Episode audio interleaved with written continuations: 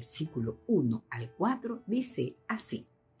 Entonces Jesús fue llevado por el Espíritu al desierto para ser tentado por el diablo. Y después de haber ayunado cuarenta días y cuarenta noches tuvo hambre. Y vino a él el tentador y le dijo, si eres hijo de Dios, di que estas piedras se conviertan en pan. Respondiendo Jesús dijo, escrito está, no solo de pan vivir el hombre, sino de toda palabra que sale de la boca de Dios.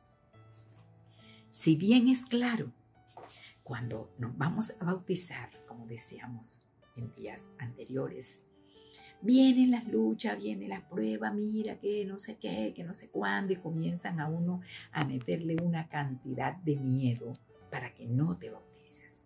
Pero sabes qué? Lo que ellos no saben y no entienden es que en el bautismo, como es un acto de arrepentimiento, es un acto de obediencia, un acto de fe, nosotros quedamos equipados bajo el poder del Dios Todopoderoso. Somos equipados. Y dice la palabra del Señor, ¿verdad? Después que Jesús fue llevado, entonces Jesús fue llevado por el Espíritu, el Espíritu Santo de Dios, ¿verdad? Lo llevó al desierto para ser tentado. ¿Quién lo llevó? El mismo Espíritu Santo. Para ser que tentado, para que él viera, para que él se diera cuenta lo que tenía él, el poder que Jesús tenía y para él que lo pudiera sacar a flote. Cuando un soldado, una persona normal, va al ejército, lo primero que hace es que llevarlo que al campo de entrenamiento. Empiezan a enseñar todo lo que es el entrenamiento del soldado, lo que es a usar el arma y todas estas cosas. Luego que hacen, lo mandan al campo de batalla, pero primero lo han preparado. Así es el Señor. Primero nos prepara con el bautismo.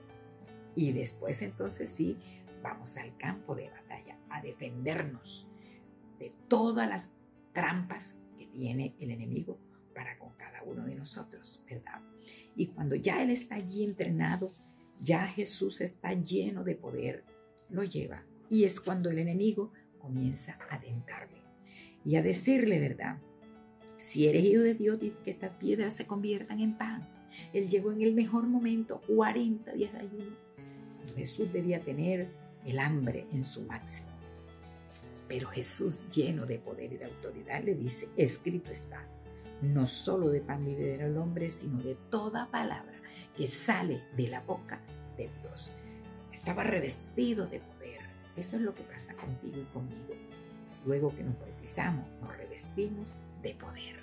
Esta mañana es muy buena mañana para reflexionar en cuanto al bautismo. Si todavía no lo has hecho, es momento de que tomes tus decisiones.